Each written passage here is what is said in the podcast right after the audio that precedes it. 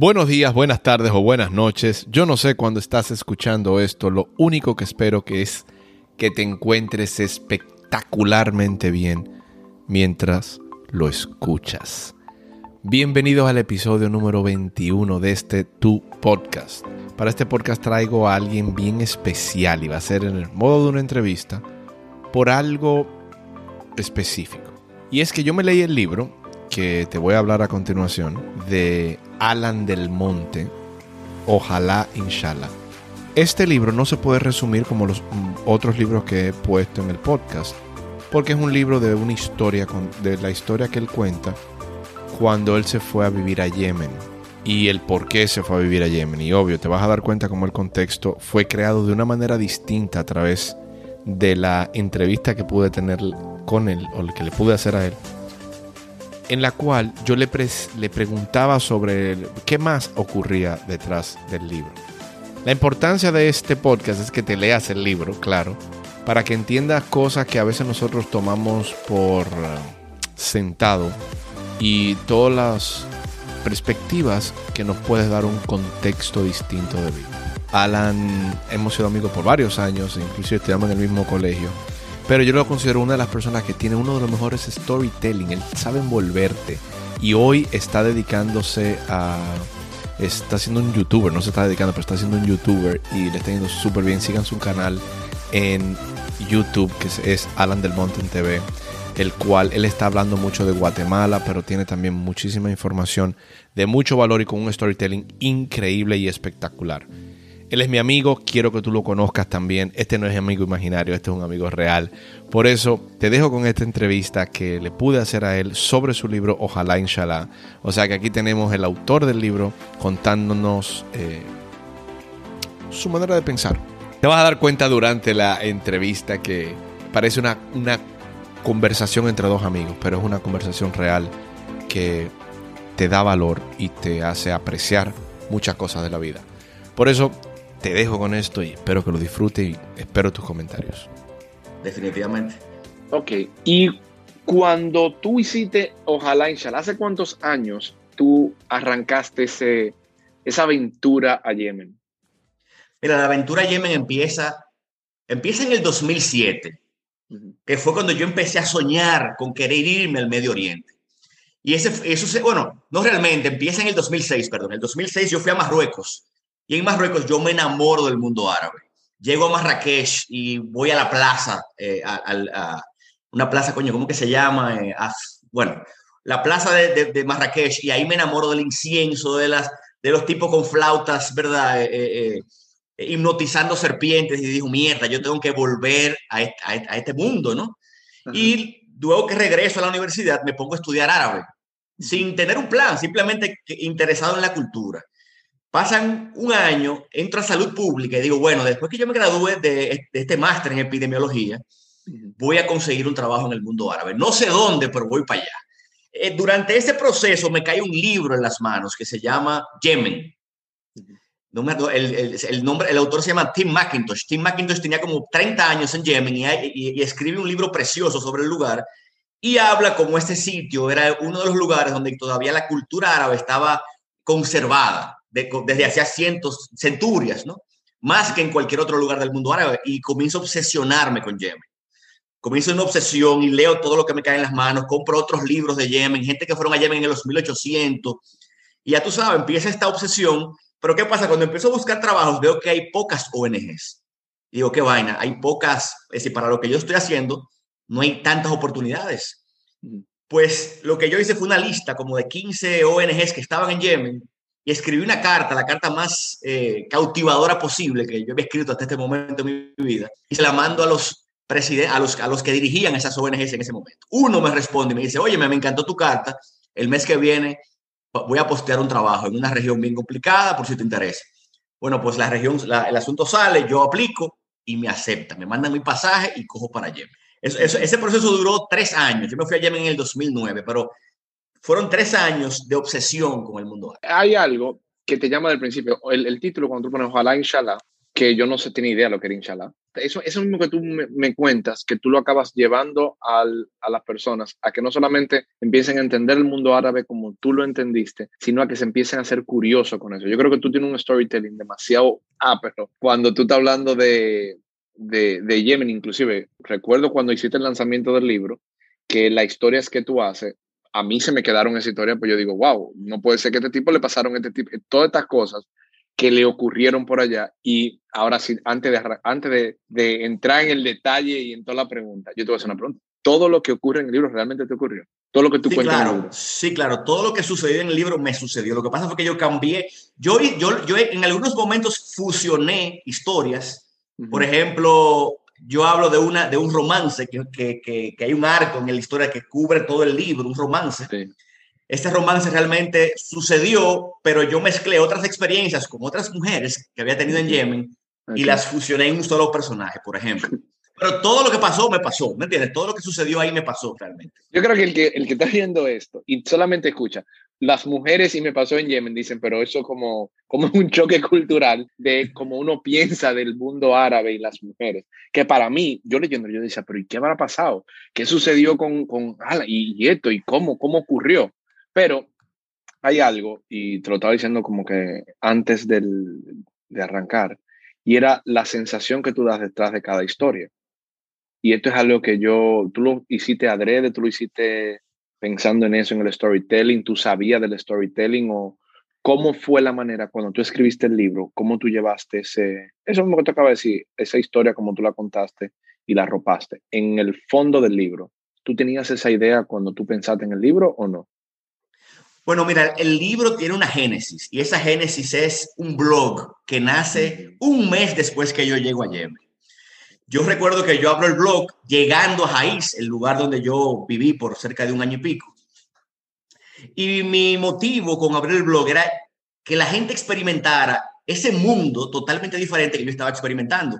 Y no solamente que lo viviera mentalmente o conceptualmente, sino tratar de meterlo a nivel de sensaciones en ese sitio porque el calor que yo estaba pasando en ese lugar, la incomodidad tan grande que yo tenía realmente, eh, la crisis que yo hice al principio, sobre todo, cuando llegué, yo quería transmitirle eso a los que estaban allá en Dominicana, ¿verdad? En su casa, tranquilo, en su en su status quo existencial, ¿verdad? Para ponerlo de, algún, alguna forma.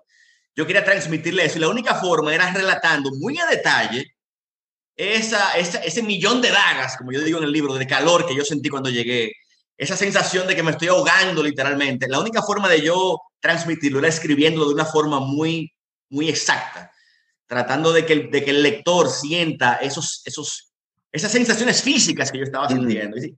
Y, esa, y, ese, y esa, ese, ese golpe, como quien dice, de, de, de, esta cultura tan diferente a la nuestra, que la viviera de primera mano. Y yo creo que muchos escritores, cuando arrancan a escribir, quieren decirle mucho a las personas, eh, eh, ¿verdad? El, el tell them.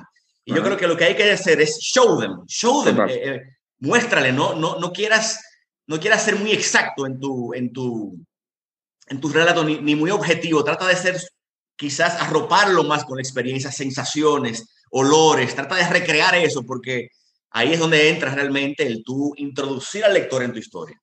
Y ahí voy, como un epidemiólogo termina escribiendo un libro. O sea, cómo tú acabas escribiendo blogs, cómo tú acabas, de dónde sale, cuál es la conexión que existe entre una y otra. Bueno, mira, que yo, yo creo que yo siempre he sido un cuentista, Ricardo. Todo eso de que, mira, yo estudié finanzas, me fui al carajo. Estudié salud pública, lo dejé atrás. Finalmente caí en mercadeo porque al final me di cuenta que lo que a mí me gusta es contar cuentos y contar historias y, y hacer relatos y escribir y crear videos en YouTube como estoy haciendo ahora. Y al final los mismos videos lo que están haciendo, haciendo cuentos, historias. Entonces yo creo que mi vocación realmente es contar cuentos, contar historias y contar historias que, que construyan, que creen puentes, que puentes entre culturas, que creen puentes entre el desconocimiento y el conocimiento, que cuando tú entres en contacto con algo que yo te cuente, tú salgas más construido.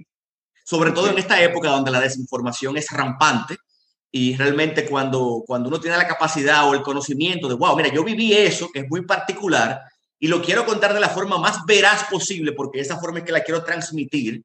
Por ejemplo, mm. en el mundo árabe me pasó que había muchas concepciones erróneas del mundo árabe. Yo dije, wow, aquí hay una gran oportunidad porque yo estoy viviendo de primera mano eh, una corrección a esas concepciones erróneas. Ahí me están corrigiendo el cerebro mientras yo la voy viviendo, pues déjame tratar de hacer lo mismo con personas que no están aquí, que están quizás a miles de kilómetros en sus hogares, pero yo tengo la capacidad y la, y la experiencia de primera mano de poder hacerlo. Y déjame contarle historias que, que catalicen esa transformación. Es que a veces nosotros nos involucramos tanto en la cultura que nosotros estamos o en la cultura que nosotros hemos visto, que se nos olvida que todas las otras culturas nos pueden enseñar tanto a nosotros donde nosotros estamos. La gente hasta raro se encuentra, y, y obvio, tú eres un fenómeno porque tú has visitado y tú has conocido distintas culturas. Hay muchas personas que ni siquiera se dan cuenta de todo lo que existe fuera de su entorno y fuera de su radar, que puede ser de mucha enseñanza para todos nosotros. Entonces, cuando tú cuentas eso de la, de la cultura y de, y de la, la, misconceptions, como nosotros decimos, que tenemos de tantas cosas y de tanta gente que tenemos también misconceptions. Ahora, eso que tú contaste la historia no lo quiero dejar ahí porque tú sabes que con el tiempo tú cuentas una historia de algo que te pasó y tú le cambias el matiz o la interpretación que tú le das. Porque tú puedes contar una historia mucho tiempo y llega un momento que tú dices, concho, quizás esta historia que yo estoy contando me tenía otra lección escondida que yo no la vi tampoco o que yo no la vi. ¿Hay alguna historia o alguna lección que te haya aprendido de la cultura que después de haberla expuesto, de haber hablado, de haberla compartido, que tú sientes que después tú cambiaste tu propia percepción?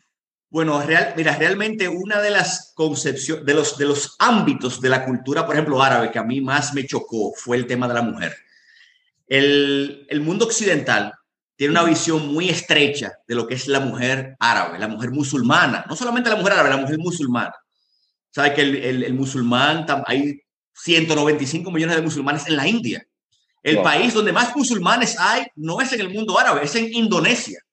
Entonces, realmente, con el frente al mundo islámico, hay muchas, eh, eh, muchas concepciones erróneas y una de ellas, como te digo, es la mujer. Entonces, cuando yo llego a Yemen y me doy cuenta que la forma en que esas mujeres nos miraban a nosotros, los, occidentales, era de la misma forma en que nosotros las mirábamos a ella, porque nos miraban con ojos, ojos eh, de, de, bueno, nos miraban en son de juzgarnos, de mirar fotos de mujeres en la playa en bikini y decir, wow, esas mujeres no se respetan.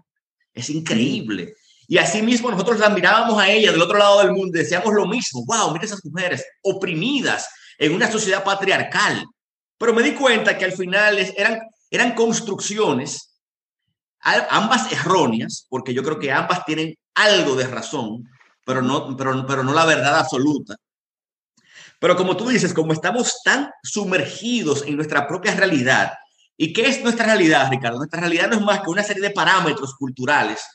Nos meten en unas cajas culturales y tú, y, ¿qué pasa? Tú juzgas al mundo desde esa caja, muy cuadrada, muy, muy, ¿verdad? Muy, muy exacta, muy definida. Y lo que sea que se salga de ahí, tú lo, tú lo percibes como algo peligroso, algo diferente, algo que quizás no te conviene, algo que quizás eh, amenaza tu, tu, tu, estilo de vida, tu, ¿verdad? tu, tu realidad. Yo creo que, bueno, ahora en el mundo, más que nunca, eso se está viviendo desde múltiples, de múltiples formas. Ahora en Estados Unidos, los conservadores versus los liberales, los cristianos versus los, los musulmanes. Es decir, la historia de la humanidad ha estado plagada de ese tipo de, de, concepción estrecha. Y cuando tú logras romper eso y darte cuenta que, bueno, mira, yo vivo en esta caja, pero el mundo no es esta caja, el mundo, en el mundo hay miles de cajas y yo debo apreciar esas cajas y debo hacer un esfuerzo de tratar de entender por qué la caja de esa mujer en Yemen que vive en ese pueblo polvoriento a, a, a 10 mil kilómetros de distancia y habla otro idioma y, y profesa otra religión, ¿por qué la realidad de ella es como es? Y por qué debo yo respetarla y por qué debo yo apreciarla. Es más, ¿por qué yo como dominicano debo apreciar al haitiano que tengo al lado? Que es diferente, que profesa otra religión. Y a mí, en vez de darme miedo, yo debería hacer un esfuerzo de tratar de entenderla. ¿Y por qué el haitiano practica el vudú? Ah, bueno, miren, es que es una religión que viene desde África, donde, ah, ¿verdad? La trajeron desde África hace 400, 500 años. ¿Y, ¿Y por qué la practican de esa forma? Ah, bueno, mira, la practican de esta forma por X, Y, Z. Y eso me da a mí una, una, una, capacidad de tolerar mejor a mi vecino, de entenderlo, de, de vivir en paz, hermano, de vivir en, con más armonía, de vivir en más conexión con el, con el resto de la humanidad. Porque lo decimos mucho, lo decimos mucho como cliché de, bueno, que nuestra diferencia está en nuestras ventajas, pero también nosotros de alguna manera no aceptamos 100% las cosas que no vienen y las cosas nuevas que no vienen. Todo el mundo quiere un cambio. Yo, yo hablo mucho de todo el mundo quiere un cambio, pero nadie quiere enfrentarse al cambio. Todo el mundo quiere, conchale, ojalá mi situación cambie, pero no está dispuesto a hacer el trabajo necesario profundo para poder empezar a cambiar las cosas de nuestras vidas y de mi vida y de tu vida. O sea que eh, esa, esa distancia que nosotros creamos de manera automática, sí yo la sentí mucho en tu comunicación. Ahora la pregunta es, ¿cómo tú enfrentabas eh, esos choques culturales tú lo procesabas, tú no lo procesabas, tú simplemente lo entendías, lo aceptabas y lo contabas, y tu manera quizás de entenderlo era relatándolo o ya es algo automático en ti. ¿Cómo tú consideras que tú has cambiado en ese sentido cuando tú te enfrentas a esos cambios culturales? Que hoy lo sigue haciendo hoy en Guatemala, y de, Costa Rica a Guatemala, de Santo Domingo a Costa Rica, de Costa Rica a Guatemala, y todos esos cambios, ¿cómo ya tú consideras que, que tú lo ves al principio? Porque la gente dice que es un proceso de adaptación. ¿Para ti cómo es ese proceso? Mira, yo creo que más que un proceso es una actitud. Es una actitud de apertura al mundo. Es decir, tú llegar a un sitio y en vez de llegar cerrado dentro de tu burbuja y, solamente ver las cosas que te diferencian del otro, hay una actitud que uno puede practicar muy, de forma muy intencional, que es, wow, mira, llegué, por ejemplo, al, al Medio Oriente. Déjame en, tratar de entender lo que estoy viendo. Y ese entendimiento o esa propensión a abrirte solamente te la da una actitud previa, ¿no? Una actitud de decir, mira, yo voy a llegar aquí y voy a abrirme al mundo, voy a abrirme a nuevas culturas. ¿Y qué significa abrirse a nuevas culturas? Coño, es simplemente tú estar abierto a que otras ideas lleguen a tu vida, lleguen a tu mente y tú poder procesarlas y tratar de entenderlas desde, desde una posición de empatía. Que yo creo que ahí es que se diferencia el que vive cerrado en su burbuja y aquel que logra ver el otro, ver al otro desde otro punto de vista, y ese punto de vista nace de un, de un lugar donde la empatía reina. Y esa empatía no es más que, déjame tratar de ponerme en los pies de esa, de esa persona. Wow, mira, esa mujer me ve de forma diferente, o ese hombre me ve de forma diferente porque yo practico, profeso esto. ¿Y por qué? Es decir, esa curiosidad de por qué él me ve así, por qué él piensa de esa forma, yo creo que en esa apertura que da pie a una curiosidad realmente eh, eh, genuina, de ahí viene a que uno procese esas experiencias de forma quizás diferente, de forma quizás eh, más, donde, donde reine más, más, la conexión. Déjame tratar de conectarme más con ese ser humano para entenderlo mejor. Mm. Y, y cuando tú partes de ese punto, entonces tú logras hasta insertarte en la cultura.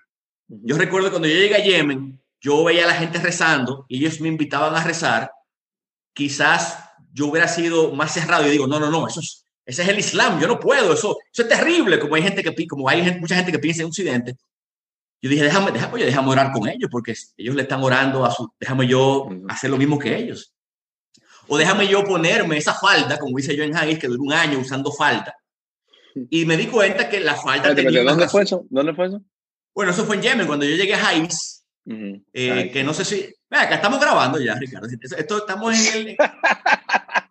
tú, me has dicho, tú me has dicho desde el principio, mira, vamos a empezar, pero yo no sé si yo empecé ya. Yo estoy aquí hablando y no sé si tú estás hablando a ti o al público. vamos para adelante. Bueno, mira, para darle, vamos a darle un poquito a la gente más de contexto. En el 2009 yo llego a Yemen. Y cuando llego a Yemen me voy a dirigir una clínica para discapacitados a siete horas de la capital. Yo era el único extranjero en ese lugar. El extranjero que me quedaba más cerca era como un alemán que estaba como a 250 kilómetros. Es decir, yo llegué solo, un dominicano, estoy en este pueblo de 3.000 personas, en un desierto donde la temperatura ronda los 45 grados Celsius, cuando yo llegué en julio. Estábamos en pleno verano. Cuando yo llego ahí, yo, tengo, yo llegué y hice una crisis, porque yo llego a un lugar extremadamente difícil, no había agua, no había aire acondicionado, el lugar más pobre del mundo árabe. Es decir, yo estaba en el lugar más pobre de Yemen, que a su vez es el país más pobre del mundo árabe. Estaba como quien dice en el, en, en el, en el, en el gueto más grande del mundo árabe. Yeah. Okay. Eh, y cuando llego ahí, tengo que hacer un esfuerzo ¿verdad? De, de, de, existencial para adaptarme, porque las condiciones realmente eran muy difíciles. Desde no poder dormir de noche, porque me estaba literalmente hirviendo vivo, estaba, sudaba que, que pensaba que me iba a morir, hasta enfrentarme a una cultura totalmente diferente, hasta lidiar con un desierto que se me metía por la ventana y yo amanecía con una pulgada de, arena en mi, en, mi apartamento diario, Wow. Por más que yo cerrara, la arena se metía. Era, era una vida extremadamente incómoda. Incluso a ese lugar no permitían familias, porque era considerado un hardship post. Un hardship post es un, lugar de trabajo difícil. difícil. Eso, eso, se, eso se da mucho en el mundo de la, de, de la ayuda humanitaria y de las ONGs. Son uh -huh. lugares donde tú no puedes, no puedes ir con familia debido a una serie de circunstancias complicadísimas. Pues cuando llego ahí es que, es que tengo que hacer este ejercicio. El, el, la situación me forzó a mí a decir, ok, ¿cómo es que yo me voy a adaptar? Porque el lugar es tan complicado que o me adapto, o me muero, o me tengo que ir, ¿no? Porque no, no voy a sobrevivir aquí. Uh -huh. Entonces tuve que vestirme como ellos, y, uh -huh. y, como te decía, me tuve que poner una falda, como vestían todos los yemenitas de la zona. Chan eh, ellos andaban en sandalias, con una, con una, con una falda, con un, una llambilla, que era un cuchillo que se ponía aquí también, un, uh -huh. un, una especie de t-shirt más corto, e incluso el, el tema de la cabeza, ¿no? Uh -huh. El turbante. Entonces, eh, y me di cuenta que, claro, con esa vestimenta, uno, el calor se, era más soportable. Uh -huh. Y hay una, hay una historia que cuento en el libro también, que es que las primeras noches yo dormía en mi, en, dentro del apartamento. Yo, yo vivía en el único apartamento de ese pueblo. Era un edificio de tres niveles. Había un banco y habían dos apartamentos uno arriba de otro. Yo te voy a interrumpir porque ese cuento, tú no te imaginas la gente que yo le he dicho, léanse el libro de Alan, porque nada más con ese cuento y arrancando ese cuento y lo que a él le pasó, solamente con eso tú tienes suficiente del libro, pero, pero sigue haciendo el cuento, sigue haciendo. Sigue, haga el cuento de eso. Bueno, el tema es que yo llego allá y la primera noche, yo recuerdo, Ricardo, que yo no dormí absolutamente nada, porque yo llegué, me metí en esta habitación, la temperatura estaba a 45 grados, no había un abanico porque no había electricidad y no había aire acondicionado, porque imagínate. Entonces me acuesto y yo sentía que yo me estaba derritiendo. A un punto tal que el colchón, tú, tú, tú lo empujabas para abajo y el colchón botaba el sudor de este cuerpo de este cuerpo caribeño. De, de este cuerpo caribeño, claro. Y eso que tú vienes de sitio caliente, pero así no. No, no. Y aparte de eso, en el mundo árabe se acostumbra a que las ventanas sean muy pequeñas. Eh, oye, parecen eh, como parecen lo que se ponen a las puertas. El, el, ah, okay. la, la, puerta de la cerro, casa. Ajá, ajá, un, cerrojo, un cerrojo. El hoyo de un cerrojo, porque hay, una, hay, un, hay un sentido de privacidad tan grande, sobre todo para que tú no veas a las mujeres de la casa, que casi no hay ventanas. Entonces, era una especie de, una especie de prisión hirviendo, ¿no? Y las primeras noches yo dormía ahí y recuerdo que como la tercera noche yo no había dormido absolutamente nada. Yo llegué a la oficina con unas ojeras y ese día me invitan a comer a la casa de un colega que vivía en el pueblo. Vivía en una casa de barro muy humilde. Ahí todo el mundo era, ¿verdad? Vivía con, con lo mínimo. Bueno, yo llego a la casa y cuando llego a la casa veo que todas las camas de esta casa están fuera de la habitación, de, fuera de la casa. Todas las, todas las camas estaban afuera en el patiecito, ¿no? Y yo le digo, Baquil, ven acá, hermano, ¿y por qué es que ustedes tienen las camas aquí afuera? Y me dice, oh, Alan, que aquí hace demasiado calor. ¿Quién va a dormir adentro? Y yo, wow, hermano, pero tú me has visto a mí con estas ojeras tres días. ¿Y por qué tú no me has dicho que, que, que así que se acostumbra a dormir aquí? Y le digo después, mira, pero yo vivo en un apartamento. ¿Qué es lo que yo voy a hacer? Y me dice, bueno, pero sube el colchón al techo. Y yo, wow, pero mira, excelente idea. Pues esa noche yo llego agarro el colchón, que era un colchón king, yo no entiendo por qué, parece que el único colchón que compró la, la ONG fue un colchón king inmenso, lo arrastro para, para, para, el, para el techo, que estaba abierto, era un techo abierto, donde yo podía ver todo el desierto ahí, ahí arriba, ¿no? Lo tiro ahí y me acuesto. Y recuerdo que, óyeme, finalmente, aunque hacía 45 grados, por lo menos el viento caliente me mantenía seco. Yo, wow, finalmente creo que voy a poder dormir. Pues Ricardo, yo goteé como un, como un roble, caí duro, ¿no? Uh -huh me acuerdo que fue como que me desmayé. Pues como a las 5 de la mañana, yo, yo comienzo a escuchar como cosas en el ambiente. Yo, coño, ¿qué, ¿qué, es lo que está pasando? Pero yo no quiero abrir los ojos. No sé, ¿te, te ha pasado que tú estás tan cansado que no quieres abrir los ojos? Uh -huh. Pues espero como a las 5 y media, ya como a las 6, siento que el sol está lindo. Mierda, el sol, míralo ahí de nuevo, ya, ya me está quemando el sol. Uh -huh. Pero me sentí agradecido de haber podido dormir algo. Pero sigo escuchando como un remeneo en el ambiente. Pues finalmente, cuando yo me levanto, cuando abro los ojos y miro alrededor, todo el techo, todo el muro del techo estaba rodeado de buitres inmensos, con el pico, con el pico ensangrentado, mirándome así en este, en este techo, yo solo, ¿no? Ahí postrado en esta cama. Y todos como, todos como dando brinquitos y aleteos, viéndome con, con ojos de, de hambre. ¿no?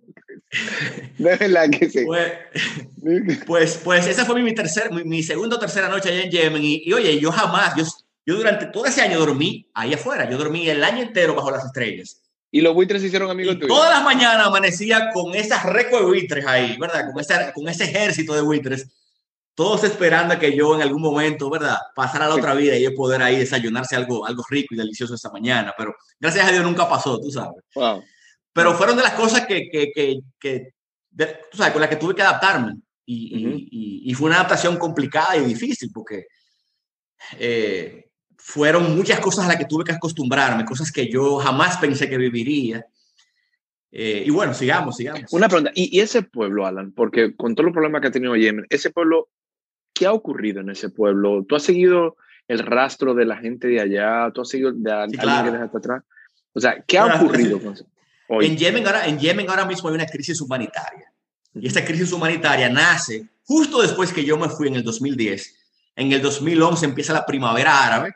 Los, países, eh, de, los países del Medio Oriente empiezan un proceso como de, yo diría que de reacomodamiento político. Una especie de revolución, la gente inconforme con sus gobernantes.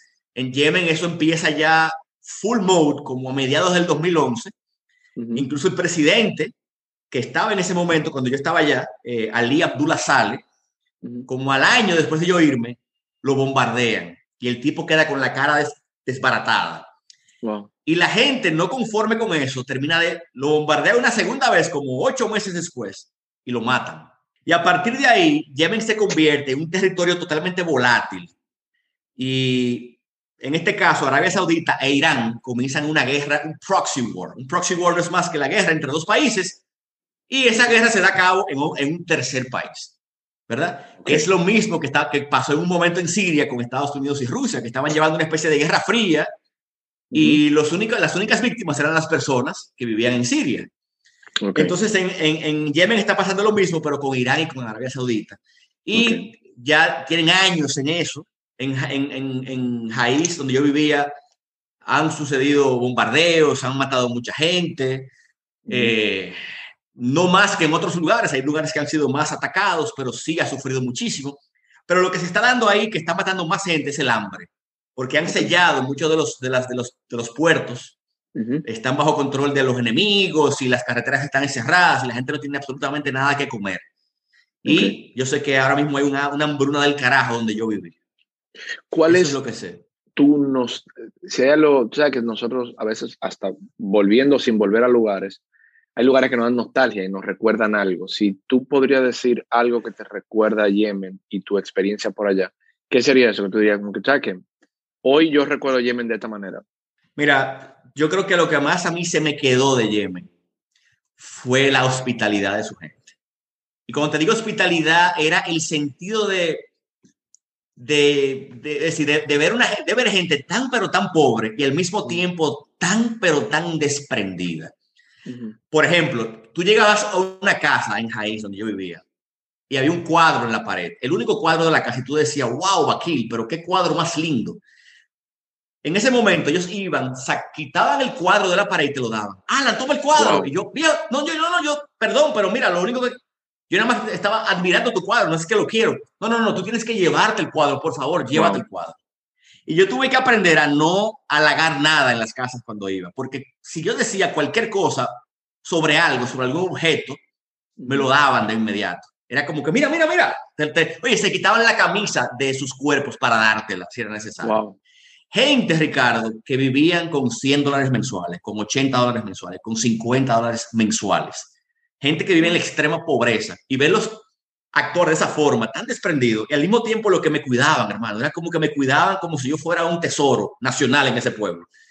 La gente, cuando, por ejemplo, si yo me iba del pueblo sin permiso, estaban, el, el grupo con que yo trabajaba se molestaba conmigo, Alan, tú tienes que decir, nosotros estamos aquí para cuidarte. Y ese sentimiento de pertenecer a una comunidad de esa forma y de conectar tanto con la gente, a pesar de que yo cuando llegué, mi árabe no era muy bueno, a pesar de haberlo estudiado, porque el árabe es bien difícil, eh, ese sentimiento de que yo pertenecía, de conexión, eh, a pesar de vivir en un sitio sumamente incómodo, se me ha quedado por muchos años, ¿no? Y todavía pienso en eso y hasta a veces se me hago en los ojos y digo, wow, me, sobrecoge como la emoción cuando pienso en ese pueblo, en el cariño que me dieron esa gente, en el amor que recibí de, todo, de todos ellos, ¿no? Todavía lo conservo conmigo. Todo. Otra cosa, no, y, una segunda Dale. cosa de la que quiero hablarte, y es, que también fue el año de mi vida en que yo me he sentido más fuerte como hombre. Y esa fortaleza vino tres meses después y nunca me voy a olvidar de ese, momento. Y fue en el momento, Ricardo, en que yo acepté ese lugar donde yo estaba totalmente. Yo llegué a un punto en que eh, el estrés era tan grande por la vida tan incómoda que yo llevaba, que yo recuerdo que yo en un momento dije, yo acepto este lugar. Y me acuerdo un día cuando yo subí al techo una noche, que busqué una botellita de agua, me quité la ropa, yo estaba desnudo porque nadie me veía, yo estaba en el punto más alto del pueblo. Yo veía todo el desierto, recuerdo echándome una botellita de agua caliente en, en el cuerpo. Y como con un sentido de aceptación de esta realidad tan totalmente abierta, que yo me sentía como un superhombre. Yo dije, wow, esto es lo que es la, la, el sentirse inmenso, es tener un sentido de apertura tan amplio y de, y de poder aceptarlo todo de una forma tan genuina mm. que tú te sientes ultra poderoso y capaz de soportarlo todo, porque ya nada, tú sientes que nada te afecta. Es decir, después que tú vives algo así, yo sentía que nada me ya nada era capaz de afectarme, nada físico, eh, ni ninguna situación externa podía afectarme aquí adentro. Y ese fue, oye, ese fue de los, de los meses en que yo más fuerte me he sentido en toda mi vida, porque fue como que yo me, yo me sentía invencible de alguna forma. Ese poder interno, increíble. Ahora, el, tú lo cuentas, Alan, y de verdad, eso parece otro mundo. O sea, cuando tú me lo cuentas, tú me cuentas un mundo que realmente, y por eso yo creo que la curiosidad mía siempre fue con el libro, y por eso te quería hacer esta entrevista, era que cuando tú lo cuentas, tú haces y tú tienes ese don de que otras personas se transporten a ese lugar. A mí eso es un don que tú siempre has tenido, tú sabes que yo siempre he sido seguidor tuyo de tu blog desde años, cuando lo arrancaste, y recuerdo, nunca se me va a olvidar, que uno yo estaba en Cambodia y, me acordé de tu ruta que tuviste con el gran William Ramos, que, que, lo que hicieron con el motor, que eso ya me imagino se quedará para otro momento, pero lo vamos a hablar. Y la manera de tú contar las cosas te hacen transportarte a ese sitio y tú tienes ese don demasiado desarrollado. Ahora, sí te tengo que preguntar, ¿te has interesado en volver a escribir otro libro o no? Mira, yo siempre me he mantenido escribiendo no un libro, pero por ejemplo ahora con los videos de YouTube, yo escribo mi guion. Y en ese guion yo trato de, recrear ¿no? mi estilo de comunicación. Porque yo creo que, bueno, para mí la escritura es como el, fundamento de, de, toda comunicación. Pero hoy en día yo considero también que hay formas incluso más efectivas de comunicarse usando la escritura de base, pero por, por ejemplo acompañándolo de, de imágenes y de escenas audiovisuales y de, y de incluso una, una drama, dramaturgia verbal, que yo puedo escribir y luego grabar una voz en off lo más cautivadora posible, lo más apasionada posible, o, o, o, inyectándole suspenso, dependiendo de la situación, y acompañando esa voz en off con imágenes, con fotografías. A mí me fascina eso. Es decir, yo estoy enamorado de ese proceso. Y al final todo, todo llega otra vez, la base de eso, la zapata, es la escritura. Claro. ¿Cuál eh, y esto siempre lo tengo que hacer porque estos son, ¿cuál es el libro que tú puedes decir que más te inspira, que más te busca, que más te llama, que tú siempre has sentido como, tú sabes que gracias a este libro tú has sido uno de los despertares míos? Yo sé que tú has hecho eh, mucho esa pregunta y tú hiciste mucho esa pregunta. O sea que hoy, hoy te toca a ti decir cuál es el libro, cuáles son los libros, el o los libros que tú dices, tú sabes que Ricardo, estos libros definitivamente son los que a mí más me han ayudado, más me han apoyado y quizás más lo ha repetido, el libro de cabecera, yo no sé. Mira, ahora mismo me llegan a la mente muy rápidamente dos libros. Y lo voy a apuntar aquí para... Mira, un libro que yo leí poco antes de todas estas experiencias, de irme a Yemen, de recorrer, por ejemplo, Europa en autostop, que duré cuatro meses, de carro en carro, ¿no? De, de, personas independientes que andaban en la carretera llevándome desde Holanda a Turquía, después en la India. Un libro que siempre me acompañó en el corazón fue Chantaram. Shantaram es un libro eh, bastante grueso, pero se lee como en una semana si, si, te agarra. Y es un libro de un preso en Australia que se escapa de la prisión y se va a la India. Y ahí empieza una aventura increíble. Eh, creo que el autor se llama Louis David Roberts, Louis David Roberts, o David Louis Roberts, algo así. Eh, y para mí es una de las historias más fascinantes de aventura y de conocer otras culturas y de adaptarse a otras culturas que yo he leído en mi vida. A mí me fascinó ese libro y, creo que siempre lo llevo como conmigo. Y otro libro clásico eh, es de Jack Kerouac, uno de los miembros de la generación ah. Beat, que escribió On the Road. y yo recuerdo que On the Road yo lo terminé en un tren en Ucrania. Me acuerdo el momento en que lo terminé porque leyendo el libro yo estaba viviendo algo similar, a lo que... y, esa, y esa sensación de yo estar leyendo este libro inmensamente eh, em, eh, dinámico y estarlo viviendo. Y recuerdo que yo estaba con un tipo en un tren en Ucrania y él no tenía dinero.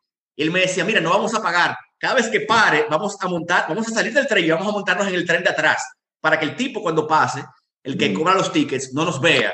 Y nos pasamos como cuatro horas en eso y en esa adrenalina de que no nos, pueden, no, no nos podía encontrar el tipo del ticket y logramos llegar al lugar sin que nos descubrieran. Y estarlo leyendo y viviendo fue una sensación increíble. Y también es un libro, yo creo que motiva muchísimo a la apertura. A la apertura, pongámoslo así, claro, una palabra, a la apertura. Tú estar abierto a otras culturas, tú, estar, tú entregarte de lleno a otra realidad, ¿no? Que creo que eso fue lo que hizo Jack en su libro, de, de, salir de la carretera y vivir en la carretera durante muchos años y, y tener esa, esa, sensación constante, ¿no? De libertad, de, de adrenalina, de emoción.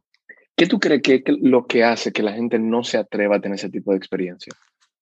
Porque yo, creo que te oigo, y, antes que nada, yo te oigo y te oigo, y cualquier persona que esté escuchando el podcast, o no esté escuchando, perdón, no esté escuchando ahora mismo, podemos decir, ah, bueno, eso lo hizo Alan porque Alan era joven o se aventuró o se lanzó. Pero realmente somos humanos, venimos de un colegio, venimos de cualquier lugar, o sea, todo el mundo lo puede hacer, pero mucha gente, tú, nosotros vemos que viven a través de los ojos de otros y no se atreven a hacerlo por sí mismos.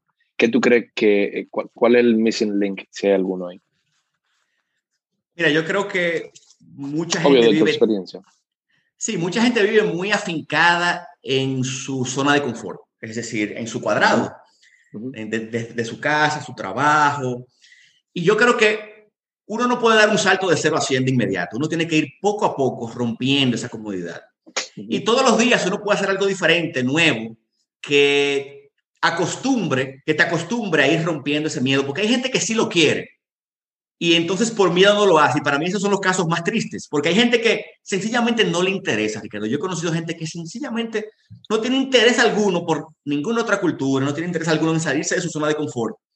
Esa gente yo la respeto, tendrá sus razones y tendrá su crianza porque también tú sabes, uno, uno, eh, es muy influenciado por la forma en que uno fue criado. Yo tuve dos padres, por ejemplo, que vivían de viaje en viaje conmigo y me llevaban y me traían y vivíamos en la carretera y me acostumbraron a eso. Es decir, que a veces uno no puede decir que, mira, yo nací con eso, no, no, fue que yo, yo tuve la dicha de tener dos padres que eran aventureros. Y en ese momento, lo poco o lo mucho que tenían lo invertían en viajes, más que en cosas materiales. Yo y le puedo, hoy le doy gracias a ellos por eso, por, por, por, por transmitirme eso. Pero si usted es una persona, por ejemplo, que tiene eso adentro y no lo hace por miedo, oye, empiece poco a poco a romper esas barreras internas con cosas pequeñas. Puede ser haciendo algo nuevo todos los días, algo diferente, entrar a una clase que nunca, que nunca, ¿verdad? Algo que quiera aprender desde hace años, hacerlo y poco a poco ir rompiendo. Y también algún momento decidirse a viajar solo. Viajar solo para mí es una de las enseñanzas más grandes que puede tener una persona. Irse solo a algún lugar ¿verdad? Mucha gente depende de otros para vivir. No, mira, yo quiero hacer un viaje, pero tengo que ver a quién consigo, tengo que ver con quién me voy. Fulana, tú puedes, no. Fulana, tú puedes, no. Y se te van 10 años y no te fuiste porque nunca encontraste a nadie para hacerlo. O tu pareja no quería o lo que sea, pero yo creo que a veces irse solo a algún lugar y romper esos paradigmas, coger un avión solo. Mucha gente no lo ha hecho, Ricardo, es increíble. Mucha gente nunca se ha ido solo en un avión o, ¿verdad? O, o se ha puesto a explorar otra ciudad solo, no lo ha hecho y, mira, todos los que estamos de este lado del mundo, en la América Latina, todos tenemos personas que hace 200, 300, 50, 100 años salieron de Europa, cogieron un barco, dejaron todo atrás y se lanzaron a un mundo totalmente desconocido. Y tú ves el día de hoy por ellos, porque ellos hicieron algo increíble, salieron, y, en esa época yo me imagino lo, difícil que era tú montarte en un bote, un barco, un barco coger para Nueva York, muchos barcos se, se, se, hundían en el camino, muchos no llegaban, porque en esa época quizá no había tanta tecnología de huracanes, de que sí o qué. Llegar a un, mundo nuevo y, y, vivirlo, ¿no? Perdón, durar dos meses, en un mes para llegar. Dos meses, o hasta tres meses duraban en, esa época para llegar, y ellos lo hicieron. Es decir, que todos los que vivimos por, por lo menos en, en, en el lado occidental, y no, somos, y no somos los indígenas locales, ¿no? Tenemos eso en la sangre, tenemos alguien que hace una centuria o dos o, menos, se lanzaron. Mira, yo tengo un abuelo que en el 1925 llegó de España a, Nueva York y tengo ahí el registro que llegó a Ellis Island. Yo, yo, yo, a veces trato de recrear, ese viaje y digo, wow, ¿cómo lo hizo? ¿Cómo, verdad? ¿Cómo lo, lo, lo, lo procesó? ¿Qué lo motivó? ¿Qué lo motivó a dejar todo atrás? El tipo se casó con una dominicana en Nueva York, se vino a vivir a Dominicana, pero, oye, el tipo fue un aventurero. Claro, claro. Mira, yo nunca, realidad. Nunca, lo había visto esa perspectiva de las personas saliendo de cómo nuestros eh, antecesores, eh, antepasados, antepasados, antepasados hicieron eso y, salieron de allá y es verdad que va en la sangre de nosotros. Mira, nunca lo había pensado. Qué bueno, qué no, y, y, todos tenemos eso. Claro. Eh, algunos fueron sacados a la fuerza de, África y ah. pasaron una crujía del diablo, porque vamos a hablarlo claro, el que salió de África hace, hace 300 años, que llegó un tigre y te sacó de allá y te metió un bote y, te, y tú, y, y ese antepasado fueron de los pocos que sobrevivieron. Es decir, que tú tienes, por lo, si tú, por ejemplo, si, tienes, si tú tienes esa raza detrás, eh, tú tienes gente fuerte detrás tuyo, porque fueron gente que sobrevivieron cosas duras. Eh, si tienes más blanco de detrás, fueron gente que salieron también de Europa en un momento complicado, quizás persiguiendo ideales mayores, mayores que ellos, quizás persiguiendo libertad de religión, libertad de expresión. Llegaron a este lado del mundo y, se establecieron y vencieron obstáculos increíbles para llegar, ¿verdad? Para, para llevarte aquí donde estás en estos momentos. Y, que eh, ese struggle que a nosotros se nos olvida a veces, que es el struggle que nosotros vivimos diario, esa, esa esa incomodidad diaria, de eso mismo que lo decíamos de la zona de confort, a veces nosotros no queremos enfrentar toda esa incomodidad sabiendo que esa incomodidad es parte de la vida y de lo que nos acaba de forjando y nos acaba haciendo y sacando esa, esa parte que tú dijiste de el invencible que vive en mí, que me encantó como tú lo pusiste. No, y, lo, triste es que, o, lo difícil es que para sacar ese invencible que vive en ti, eso se logra a base de dolor. Es decir, un pequeño éxito aquí, allí, un placer. Oye, los placeres esos placeres que nos pasamos la vida persiguiendo, la mayoría de ellos, Ricardo, no nos, no nos construye, no nos hacen. Ese Netflix el día de hoy o, esa, o ese, o vámonos para la playa y volvemos mañana, eso no te hace. Lo que te hace son esos momentos duros en tu vida donde tú logras ese cerebro fortalecerlo o ese espíritu fortalecerlo de alguna forma, simplemente tratando de percibir el dolor desde, otro ángulo, decir, wow, mira, esto me está molestando, esto me está a mí tratando de destruir. Déjame ver cómo yo esto lo agarro y lo hago parte de mí. Y al hacerlo parte de ti, tú te levantas, te construyes sobre ese dolor y sobre esa dificultad. Y nuevamente, nos pasamos la vida persiguiendo placeres a pesar de que nos traen poca, poco valor a, nuestro, a, nuestro, a nuestro ser, tú sabes. Realmente la mayoría de lo que te construye son las cosas difíciles. Que... Es, más, es más, y lo que te hace más orgulloso muchas veces de tu pasado fueron esos momentos que tú pasaste por un obstáculo, una dificultad y la superaste. Claro, estoy de acuerdo, estoy totalmente de acuerdo contigo. Ahí no puedo ni, ni, ni refutártelo, ni abundártelo, ni decirlo más, porque yo sí creo que todo lo que mi libro, tu libro, fueron cuentos, fueron, son historias que uno tiene que contar, porque uno dice, tú sabes que la que yo pasé, otra gente se tiene que enterar también, y fue lo que me está haciendo hoy, y mira dónde te tiene a ti. Y yo sí creo eso de tu libro. Alan, de verdad que te tengo que dar la gracia, gracias por, por permitirme estar contigo, por permitirme hablar contigo en este rato. Pero hay algo que no se me puede olvidar y fue que yo escuché la de tu historia de Ámsterdam, eh, que lo contaste en tu YouTube. Pero esa historia ustedes la tienen que escuchar, no aquí, lo tienen que escuchar en el canal de Alan en YouTube. Búsquenlo, síganlo, que está haciendo cosas increíbles en Guatemala, por Guatemala, pero sobre todo por el mundo. Y lo que yo digo, lo cuento de Alan y, el, y la aventura que Alan está haciendo por todos lados. Alan, de verdad, muchísimas gracias, viejo, y te aprecio, te estimo demasiado y espero que cuando yo vaya por Guatemala poderme volver a encontrar contigo y de manera física, abrazarnos y hablar y involucrarnos en esa conversación tuya y mía que, que, tanto siempre me nutre y me llena. O sea que el libro lo pueden encontrar, por si acaso, ojalá inshallah lo pueden encontrar en Amazon. O sea que si tú piensas que lo que Alan acaba de contar fue interesante, olvídense que cuando ustedes hablen, eh, lean el libro, van a poder hoy entender con mucha profundidad todo lo que Alan vivió. O sea que, Alan, gracias. Gracias, hermano. Fuerte abrazo. Y a todos los que nos escuchan, eh, ya saben, de nuestra parte, Alan del Monte de, de un lado y yo, Ricardo Tirado. Nos vemos en el camino.